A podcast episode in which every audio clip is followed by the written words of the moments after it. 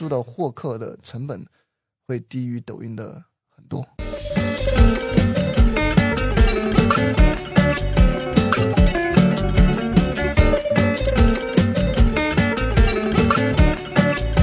如说抖音吧，抖音你要有个抖音小店，视频号有个视频号小店，就是你要有个店铺去承接你的产品啊，对吧？你上传，你才能才能上传上产产品。但是支付宝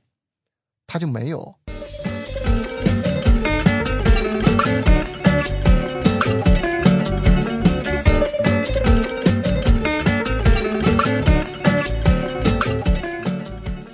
我是当小时，欢迎来到专注路径，期待结果，钱和流量 Hope Always 的搞钱搞流量系列访谈播客。如果你是有获客增长需求的操盘手，或者是创业初期的老板，或者是副业自媒体搞钱的人，我们每次都会邀请到一些实操型的老板，或者是至少是操盘手的这样子的嘉宾，去分享他们的搞钱搞流量的心路历程，也会提供一些 IP 打造和流量变现的方案、营销策略和创业实战的干货。欢迎订入加入我们的搞钱搞流量之旅，愿你满怀热情，拥抱财富。这次是我们的常驻嘉宾，也是我们搞钱搞流量现在还是位居榜首。位居榜首的一期嘉宾，而且是远远的超过了其他几期节目啊！就是你你你的播客量是比其他的第二名的节目都高出两倍的播放量。主要是话题嘛，那个时候可能大家很多人关你，那你现在还有在做电商吗？项目做呀，做视频号还是视频号推店了，陆陆续续的推店。推店是什么意思？退店。退店。嗯。为什么要退店？因为模式就是你再往上走，你做不了特别大，就类似于传统电商一样的。现在视频号已经变成传统电商了，就是它很多东西比较成熟了嘛。就是说这个东西可能很多人都按照这么去做，然后他有的门槛是资金门槛，有的人可能就是他们平台每个阶段红利都不一样的。就是有的平台就类似于抖音最开始的时候，你可能你会唱跳 rap 这种，你可能就很容易拿到打赏。那你现在有才艺，你在抖音上面，你也不一定是能获得大哥的打赏，就是更卷了啊！你要换，你要去找新的赛道，你要去找新的红利的方式。那么对于视频号现在来说，它不是，因为我们之前做的是供应链，就是纯后端形式。那个时候能做的原因就是，别人在视频号上面找产品都找不到。那么现在视频号很多商家他也开始慢慢的，抖音卷不了了，也去卷视频号了，所以说的供应链就相对已经开始完善了。那么很多商家的货在供应链上面都能找得到。我们最开始是最开始就是做的是供应链这个，然后现在视频号上面是你能挣到钱，就是你要有好的主播，类似于就是最开始抖音大家去卷的时候，因为好的主播，你找对好的赛道，你现在。结合你的私域，你在视频号上面，现阶段到明年上半年，这是一个很好的、很好入局视频号的契机。那小红书还有在？小红书现在，小红书现在电商板块的我们没怎么整啊，就是因为它一个月只能挣挣的钱，我我个人觉得是有限的。就是嗯，因为我们。嗯，中间断断续续也聊过几次嘛，大家也可以去回听一下我们之前的节目。就是大概这个风口期有多长啊？因为我感觉真的很短啊。你你从入局到撤局，对啊，就是一般跟别人聊的时候到结束，一般一个项目半年，半年，嗯，有的可能三个月，三个月，嗯嗯，就是做做互联网互联网的人，你入局进来，你就要做好这种准备，你可能一到三个月你跟不上。那你就被淘汰了啊！所以为什么有的人他本身就搞互联网的人，他可能也会向别人付费，就是为了买他买的不是认知，他买的是时间成本。那这段时间你你有去，就是在你做小红书或者说是在抖音的时候，或者是视频号的时候，你你有付过什么样的费去买这些信息场？最近啊，嗯，最近没有买别人的课程，但是最近有在请行业的大咖吃饭，就这种。去年我我发现我身边的人可能做的好的，他就是大概一个月，他十几二十万这种啊，我觉得还不错，就是因为他能在这种像抖音图文啊，还有什么视频号带货呀，或者说呃小红书店铺里面，他一个月能拿到十十几二十万，因为他本身赛道就不是特别特别就是那种就是挤进去的人不是很多，然后在这再加上这个赛道，它现在的天花板也不是很高，那你一个月你能做到十几二十万的这种营收，我们说的是利润，你可能在这个行业当中你就是是 top 级的商家了。啊，一二十万的利润已经是 top 级的商家，就是最开始的时候，就类似于我现在、我们现在搞支付宝、支付宝、支付宝直播，很多人都没听过。对，啊，你可能一天你成交几万块钱就是 top 级的商家。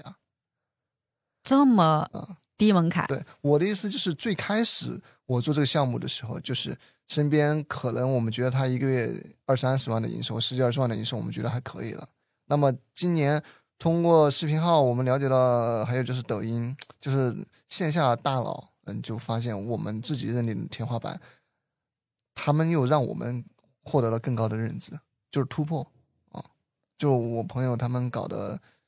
又回到抖音去做直播，当然选择了赛道就是。就是等会儿我给你说一下，知道吧？就是他们现在很猛，不投流啊，不投流，然后也不擦边，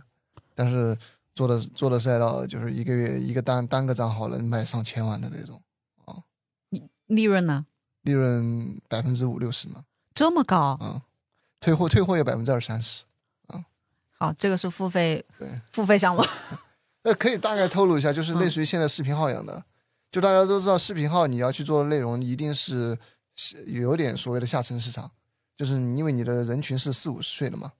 就是说白了，你就围着老年人去选品，那你在视频号上面大概率是能做得出来的。然后现在你结合你的私域，你可能你的视频号你直播一个月可能卖个几万块钱，但是你私域可能一个月在客户会多次给你买单。比如说我朋友他们在视频号就就卖灵芝，他们直播间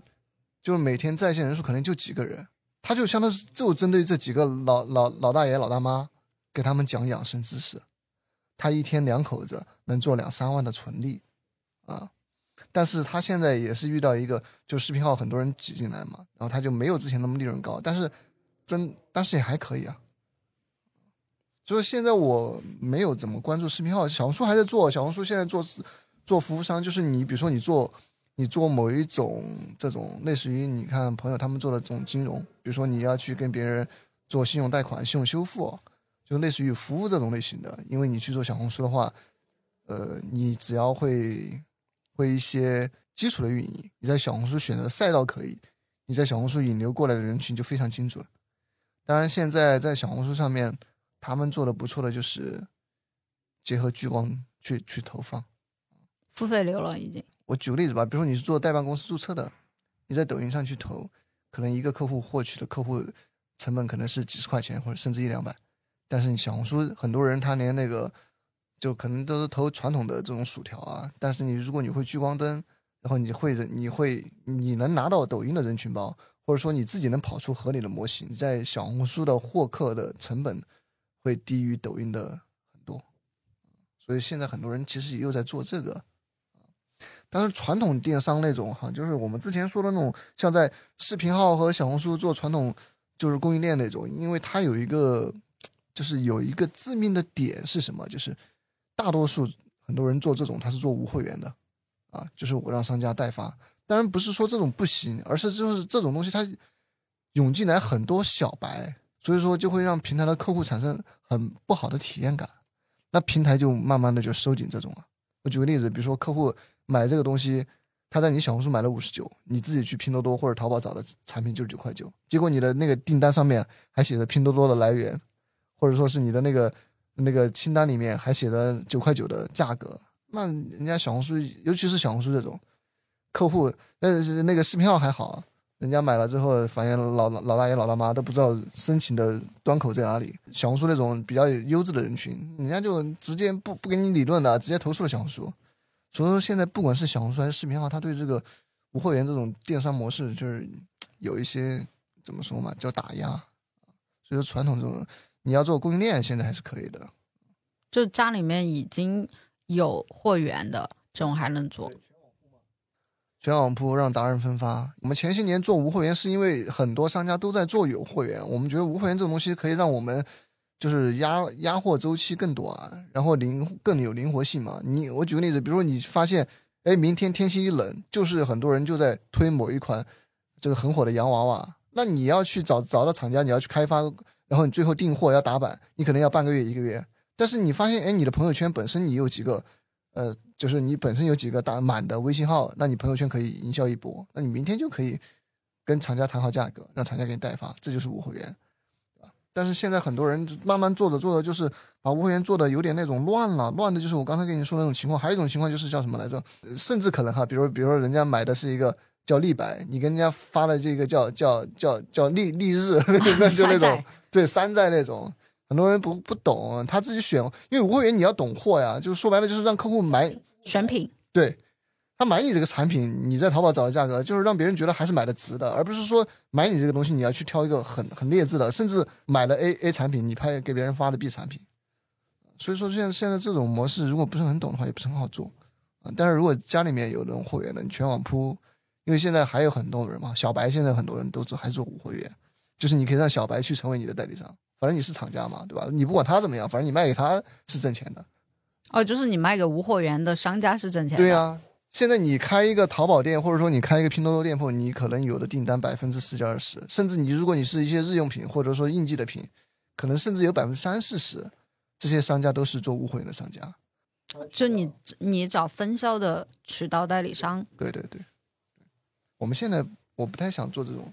这种东西了，这种东西就是类似于搬砖一样的，很累。当然，我还是那句话，就是如果小白想进入电商行业当中，你可以去通过这种去练手。那。现在讲一下你新发现的这个在做的支付宝，这种个人就是类似于我们去年做视频号吧。很多人一讲，原来视频号还能做直播，但是我们现在是在支付宝里面做直播，在支付宝的页面生活号里面，你点进去，你就会发现支付宝的生呃直播还有很多商家在做。是谁都可以去申请吗？嗯，这个这个门槛比那个视频号和抖音就是。可以这么说吧，支付宝的直播是比任何一个平台的直播，就是感觉更复杂一些。嗯，这个复杂是指，就是你申请和到你店铺上线，它必须要有审核门槛吗？比如说之前视频号，它要审核的话，就是你天猫的流水要到达多少？对对对对对，就是支付宝它不倒不会了，就支付宝很大的门槛是来自于，嗯，你比如说抖音吧，抖音你要有个抖音小店，视频号有个视频号小店。就是你要有个店铺去承接你的产品啊，对吧？你上传，你才能才能上传上产产品。但是支付宝它就没有，那它是通过什么样去下单呢？所以商家你要自己去找一个服务商，去给你开发一个小程序。哦，相当于它它其实是外联的。对，就所以我们现在是服务商。你是卖铲子的那个人？对，就是现在支付宝，就是说很多人，我因为我最开始我们是入驻进去之后，然后呢，再加上我们以前是电商淘系的嘛，做了这么多年，所以有很多认识阿里的小二，然后呢，问问问，反正反正就是各种关系，机缘巧合，发现哎，我们可以先做服务商，服务商这个板块，可以这么理解，就是相当于是我现在在一个城市的一个新区修了一个万达广场。那么这个万达广场现在门面都空在那里，那我们发现，呃，这个门面我们可能去先把位置占着，可能后面支付宝流量来的时候，我们就会吃到蛋糕。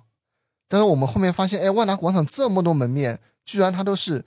委托给服务商的，就是相当是支付宝它自己不做店铺，它是找服务商。所以后面我们通过一些关系，再加上我们一些呃人脉经验，反正最后就是。就是我们把服务商这个合作的内部资源拿下来了。那支付宝现在它全国有一些服务商，不多啊，但是我们现在是前面做的最好的。那这种是不是也不是小白的机会？就必须得有行业积累的。对，这种肯定不是小白的机会。就是你要懂什么？第一，你要懂程序开发，啊，这个非常复杂。就是我都不会这个东西，是因为我的我的小伙伴，就是我认识很多年，然后后面去跟他。就合作嘛，我懂电商，他懂技术，还有就是还有就是我有人脉啊，这种就是很多因素搞起来的。然后第二呢，就是第一就是你要懂程序开发，第二就是你要懂电商，因为你开发那个程序，你要去设计模型啊，你不是说外就像建一个网站一样的，你不是说套别人模板，这种不一定能就是套模板，你要涉及到版权问题，就类似于我们做了一个自己的平台，然后跟支付宝拿到了这种合作，然后我们就可以。支付宝审核觉得我们可以，我们就跟商家去做这种服务商。因为我我有朋友是做那个汉堡王的支付宝直播的，嗯，啊、就是门线下门店做直播，做支付宝直播，我是有听过一些案例的。但是如果他就是买东西、买产品电商，他跟淘宝、幺六八八、天猫这个有什么样的区别吗？因为淘宝也可以直播呀。这种就是站在平台的角度，就是我个人对支付宝直播的理解是，你看哈，对于我们往高了说，对于资本市场来说，你现在哪个 APP 的月活用户就是能达到几个亿的，对吧？我们能想的、能用手指搬得出来的，现在除了这个支付宝，还有比如说像像唯品会这种都都不算，它能达到日活用户多少啊？呃，支付宝它是一个高频的，就是每天都可能都会用到，它可能想把这块流量捡起来，不一定能做到要和什么抖音抗衡啊、视频号抗衡，这种肯定是达不到体量的。但是它既然有这么多日活用户，人中国中国人口基数大嘛，你总有人有的人他就会在这里面去啊。所以你现在去看支付宝上面，它有成交，而且还不错。我们的客户在上面，反正流量啊、转化都还可以。卖的比较好的品类是哪一些呢？现在，嗯，现在上面很多品类都不完善。我就刚才我举的那个例子一样的，你去万达广场，你走到那个新区之后，你你在那里吃完面之后，然后你找个小卖部卖水，买水或者买水果，你发现，呃，卖水的有，但是买卖水果的都没有。就他现在品类上面商家非常少，就是我们做服务商的原因，就是因为我们可能上去做直播不一定能挣到钱，但是我们做服务商肯定可以。但是我们是通过服务商，因为我们服务商主要是跟小二对接，就是小二他会告诉我们官方的政策，啊，就是我们什么时候入局，就是通过小二和我们下面的客户，我们可以更知道最好的入局时间。那现在，假如说一些淘宝之前的商家，或者是小红书、抖音，他们原来在做这样子电商的，呃，有一些小商家，他们在支付宝直播里面的机会点在哪里呢？就纯小白的商家来说，他想在支付宝里面挣到钱，就是 就是成为我们的渠道，啊，类似于就是成为我们的合伙人，他去跟别人搭建小程序，因为现在有就是有有博主，我等会儿给你看，有两个，就是他照着稿子，我们把文案给他，他照着稿子读，他一个月都能做十几二十个十几二十个客户，大概反正一个月变现就几万块钱，然后他把单子甩给我们，就是他在抖音上面宣讲的是他是服务商。然后他把单子甩给我们，挣的利润他能拿到拿走百分之七八十。像是我们还是做技术搭建的，类似于，就是类似于我们是个包工头啊，哦不是施工方，反正你去拉单子就就可以啊。他支付宝他就现在允许你在其他平台直播的时候，在旁边顺带搭建一个直播。就放两个手机在那里。对对对，他甚至现在现在是这样的，现在官方小二给我们的说是，就是如果你直播间用的是无人直播，让消费者不怎么看得出来，也允许你。所以这种绿幕的无人直播也是一个机会。对，肯定啊。如果你这个人很擅长无人直播，在支付宝上是绝对可以的。就这么说吧，比如说你在抖音直播，对吧？你现在只有一个直播间嘛，那我刷你，你肯定刷刷你直播，就是相当是你只有一个窗口。对，支付宝现在是这样的，就是如果你同一时间创建了几个主播，就是它下面可以绑定五十个。哇，你你就可以举证，你直接平台支持你举证。对，也就是说你现在，当然我不知道规则什么时候改哈。对也就是说你现在创建了五个直播间，我可以在可以在同一时间刷到你五个直播间，在这一个时间内。我就就早期抖音直播没人直播的时候，平台其实是管得很松的。对，现在平台支付宝是这样的，支付宝现在平台缺缺内容、缺主播，什么都缺。他为什么要把很多东西交给我们服务商？其实就是让我们服，因为他知道服务商下面有很多商家资源，就是我们是做电商的，所以我身边有很多做电商的。那现在就是你的嗯、客户里面哪些是真的赚到钱的？就是服务商是第一个，他是可以赚到钱的。那作为商家来讲的话，哪些商家是在里面能赚到钱？说实话啊，现在入驻的商家，我们现在已经做了，就是支付宝现在总共的商家有一两千个，才一两千，个啊才一！两千个。你你可以去想哈，那这一两千个是就是必须很严格的审核才能进来入驻，还是说其他的抖品牌那些也都可以入驻支付宝？就是大部分商家是能满足的，就是如果你在其其他平台做过的，你一般都能满足。它有一些硬性的，比如说你也知道，你有你有的类目可能注册需要，呃，就是有的是硬性条件需要的，比如说你的注册资金，呃，或者说你的注册年限，当然看不同类目啊，这种这种工作就是我们服务商来审核，所以我们服务商是跟客户就类似于跟支付宝干活了，嗯，然后我们跟商家入搭建这样的小程序，我们跟商家会收一点费用，但主要是后续，比如说这个客户他在直播的时候限流了怎么办？我我个人觉得，通过这种政策，其实支付宝也是相当于是把活儿分分发，因为你在支付宝你没有结果，你可能你又找不到小二，对吧？支付宝它现在它也是尝试阶段啊，它内是相当于内测，它也不可能搭建个几千人的团队，然后马上就开始这风生水起的搞直播嘛。它可能有服务商，服务商我们我们现在跟客户搭建完小程序之后，客户比如说遇到直播间限流啊。或者说你这个直播降权呢，我们都是跟官方小二沟通，小二把一件问题，呃不把一个问题教会我们之后，我们就可以跟很多客户去沟通这样的问题。就回到你刚才说的那种问题，就是我们现在做了几百个客户了，就是现在平台有百分之三四十的份额都是我们一家人做出来的，百分之二三十商家吧在里面能能拿到结果，很多都是进去先占个坑。就相当于我回到我刚才给你举例一样的，嗯，万达这个楼这个商业场刚才刚开始，它只是在内测商户这些协调啊和它的功能啊，那人流量都还没开始嘛，因为支付宝现在还没有给到就大力的去宣讲我支付宝能做直播什么之类的。但是现在很多商家在进去之后，就是他在其他平台可能做的一般，但是在支付宝他发现他能找到他的方式。支付宝里面搜什么可以搜出来？我们现在讲的这个业务，这样啊，你点支付宝，你看这儿有个生活号。就在首页拉到下面一点一屏，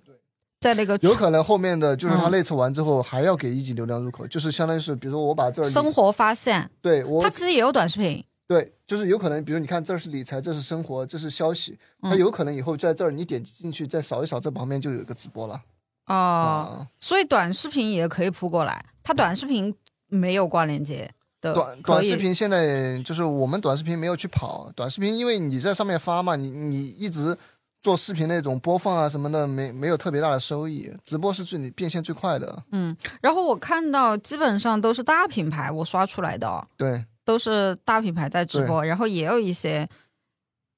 真的看起来就是我作为一个内行啊，我看刷到大部分都是。录屏的直播，对对对对，就感是不是感觉有点像那种什么快手啊这种？对，那现在他的直播数据都是只有几百个人观看。它是这样的，就是支付宝官方小二是给的，我们也测过，我们从客户测过，就你上去给你的流量大概就是两三千播放，就是你在抖音一般场观是四五百嘛，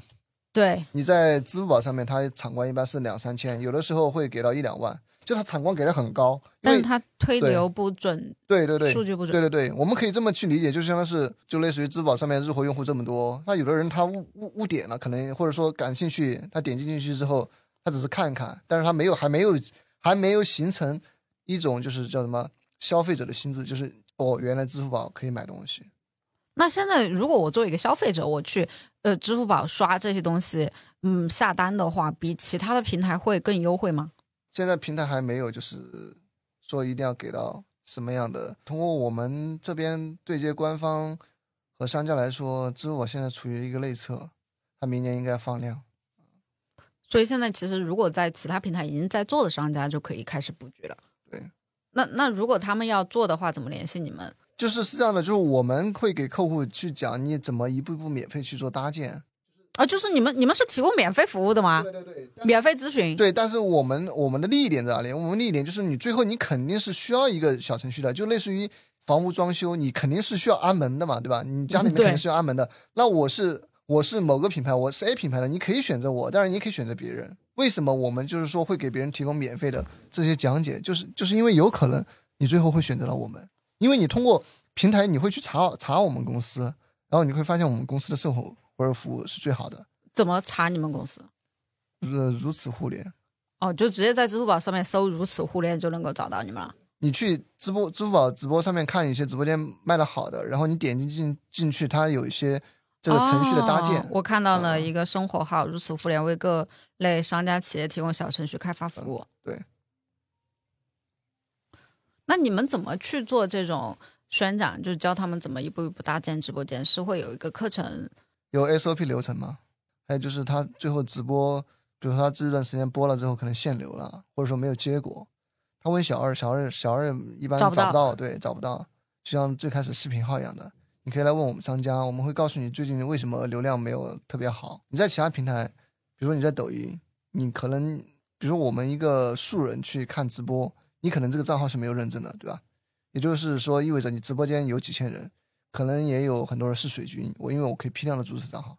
但支付宝可以保证，就是现在进来看的人，每个人都是实名的，啊、吧？而且他是说白了，他是你就可以把它当做他是有有身份的人在看的，就类似于传统电商一样的。淘宝淘宝是万能淘宝，什么都可以做。那京东是主要是三 C 先杀入进来，对吧？然后你这个拼多多是以低价，就是有消费者这种心态。我个人觉得，今某个品类，比如说你的珠宝啊，或者你的酒水啊，或者说你的食品啊，你觉得支付宝上面的商家和消费者是可以信任的啊？他的官方宣讲就是他想做的是更多品牌类的。就是类似于你，你不是说这个商家白牌乱乱搞三无这些什么也能在我这个平台来做所以这个 SOP 流程是免费的吗？，SOP 的流程免费，这些东西我们都是可以。我们发视频，我们那些达人发视频，他们的粉丝要我们都是发给他的。哇，那这期的听友有福了，就是如果你们想要搞支付宝的这个直播的话，就可以加到我们听友群，然后领取或者在评论区里面留言。毕竟很多人没有听过，或者说很多人没有接触过，有可能我讲完，就是我分享完之后，后面可能会市场就会有人才开始卖课了，就教你怎么搭建，对吧？包括我我们我们有人啊，就是现在开始在优化我们的 SOP 流程，就是做成课件，然后开始收学员，你为什么不做这件事情呢？还是回回归到内容嘛，就是客户，就是别人进来，虽然说他做支付宝，他可能因为我们我说的就是希望客户他能拿到一个最真实的反馈，而不是说忽悠他去做支付宝，觉得哇靠，一个新的项目我没听过，那我成为最先开开开开始去的人，结果你发现你去了之后，就是转化又不好，也没怎么挣到钱，那你就会觉得我被别人忽悠了。但大部分市场上都是这样，以包装成一个非常赚钱的项目。对，卖课程大多数是这样子的。我们现在很多人是那种，就是很多客户他是自己去摸索开店、开小程序，然后去找到淘宝或者拼多多，因为这个价格很便宜嘛。然后他会甚至自己搞一个小程序，最后发现用不了，比如说官方给他的接口他接不了，然后呢，最后又来找到我们服务商，或者说别人给他说这个东西很便宜，呃，你没必要去找服务商，就类似于这么说，就是你这个你这个没有得到官方认证，然后你这个接口啊什么各种可能，最后一上产品的时候就会有各种问题。那我们这个报价是可以在这里公开分享的吗？还是私下来私聊的时候发报价单？我们的价格是很便宜的，就是在所有服务商，还有就是我们的客户的这个他们选择过的人当中，当然，如果你是自己搭建，你去买别人那种，那种是我这这就是不是我们的对标，就类似于你买个你，我就举个例子一样的，就是类似于你你买一个品牌的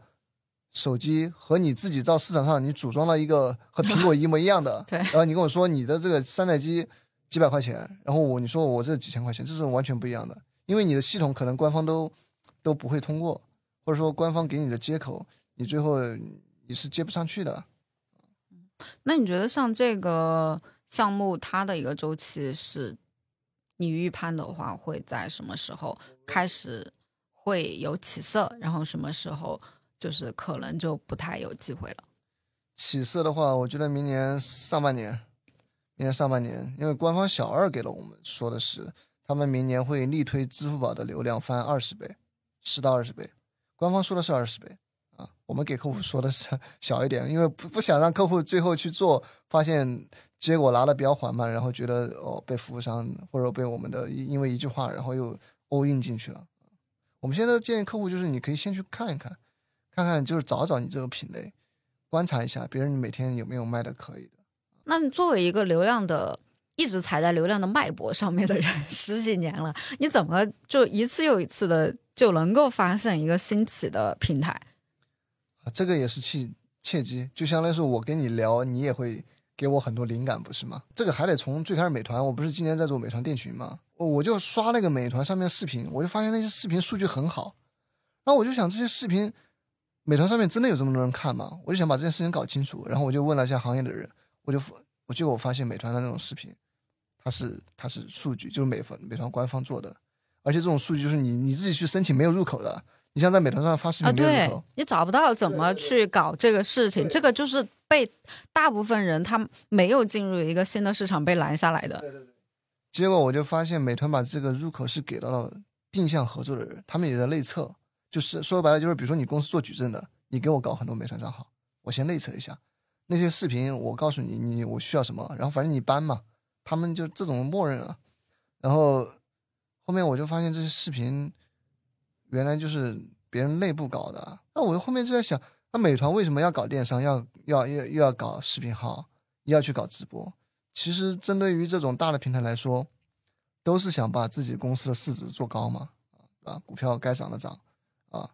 然后说白了就是让投资人，比如我就举个例子，比如说你是美团的投资人，那你就觉得美团现在的增量没有啊，那人那你肯定也建议美团的 CEO 直播搞一搞啊，直播这么火，我们美团那么大的流量，对吧？电商搞一搞啊，我们人人人人群的这个利用起来，那美团迫于就不管是内驱还是外驱，他肯定是想各各方面的去做一下。然后后面我在想，那除了美团还有没有其他平台？后面我就想，哦，原就是反正我就觉得支付宝也有啊，支付宝日活用户也有好几亿啊，啊。然后后面我就开去看支付宝的这个视频，我关注了一段时间之后，我觉得这些视频估计也是那种，反正后面某一次朋友做小程序的，然后反正就就就聊着聊着，哦，他说支付宝这边现在也在搭建，然后哎，我说那那那直播这个是不是他们就要用了？对，他说直播就是这样子。后面就去了解，原来支付宝这边就是他是没有自己的电商平台的。后面再加上一些一些人啊，就慢慢的搞着搞着，就一步一步的就把这个服务商服务商这件事情搞定下来。因为我我的基因不是那种矩阵做直播的基因，就是可能更多的是了解这个平台，就站在平台的角度去发掘这个平台的就是蓝海的一些市场。后面我就通过朋朋友啊，我就发现这个东西可能直播这个板块，我们针对于我们来说，我的直播能力就是比那种广州那些也要弱很多，所以我们就觉得啊，可以先做服务商这件事情。那么直播这种事情呢，后面我们还是想去做视频号和抖音。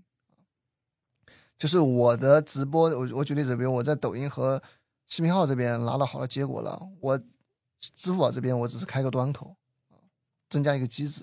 哎，我发现支付宝如果这边流量转化能能稳定一个，就是流量转化，就是支付宝这边如果它的变现能稳定一个小团队的开支，那我就可能开始重视支付宝这边。但提前关注是有必要的，因为你可以看到你的同行，他们就是有没有在做这种动作嗯，那假如说，呃，这一期节目也有听友听了之后觉得你很靠谱，然后他想来跟着你学。你有什么样的门槛或者是筛选条件，还是是不用支付宝服务商这个事情，我就告我们让个全部都告诉他，免费告诉他，就是他照着发视频，他只要每天坚持发两到两到三个视频哈，一个月之内保证让他就是几千块钱是有的，就这一两个月，如果到再晚的话，我就不能不能说了，因为现在这你可以去支，你可以去抖音上面去搜支付宝直播博主都很 low 的，照着稿子读，就是因为你现在你要想去。在支付宝上面做直播，你想搭建小程序，你你我你能通过哪个端口去了解？淘宝的渠道就是价格低，但是不靠谱，啊，不是服务商。那抖音这种渠道就是就是人家搜索啊，我现在做了一个账号，二十多个播放，二十多个播放，成交了一单，就那种，就咨询啊，人人家直接就问你怎么搭建，多少钱？OK，谢谢，OK OK，拜拜。假如你的身边有人对今天聊的话题感兴趣的话，推荐你把今天的节目分享给他。感谢你的关注点赞，你的支持就是这个节目每周一更新的最大动力。如果有什么改进建议的评论的话，欢迎留言给我，我都会一一改进的。